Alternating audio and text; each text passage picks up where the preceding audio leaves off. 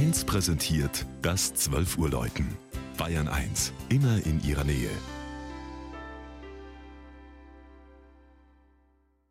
Es ist 12 Uhr.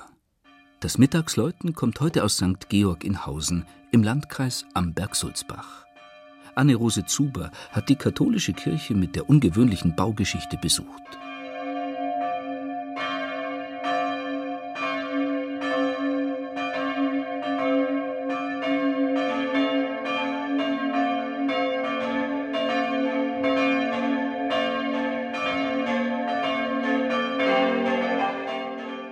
Hausen, ein Gemeindeteil von Ursensollen, hat nur 220 Einwohner.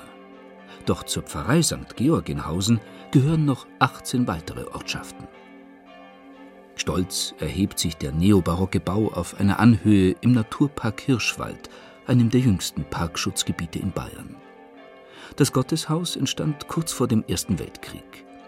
Die romanische Vorgängerkirche war schon lange baufällig gewesen, doch der über Jahrzehnte geforderte Neubau konnte erst errichtet werden, nachdem der langjährige Pfarrer Josef Grasser 1911 dafür 25.000 Goldmark in seinem Testament hinterließ.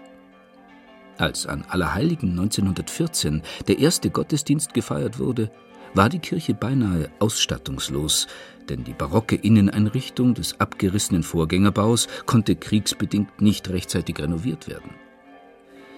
Erst am 7. Juni 1925 wurde die Georgskirche offiziell geweiht.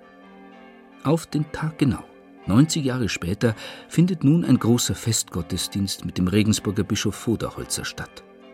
Hochaltar, Chorraum und Deckengewölbe erzählen bildreich die Lebensgeschichte des Kirchenpatrons und auf einem der Gemälde steht der heilige Georg bayerischen Soldaten im Ersten Weltkrieg bei. Auch die jüngste 1968 in der Regensburger Gießerei Hofweber gefertigte Glocke ist dem heiligen Georg geweiht. Die drei anderen Glocken zu Ehren der Evangelisten, der Mutter Gottes und der Dreifaltigkeit stammen wohl aus dem 14. und dem 19. Jahrhundert.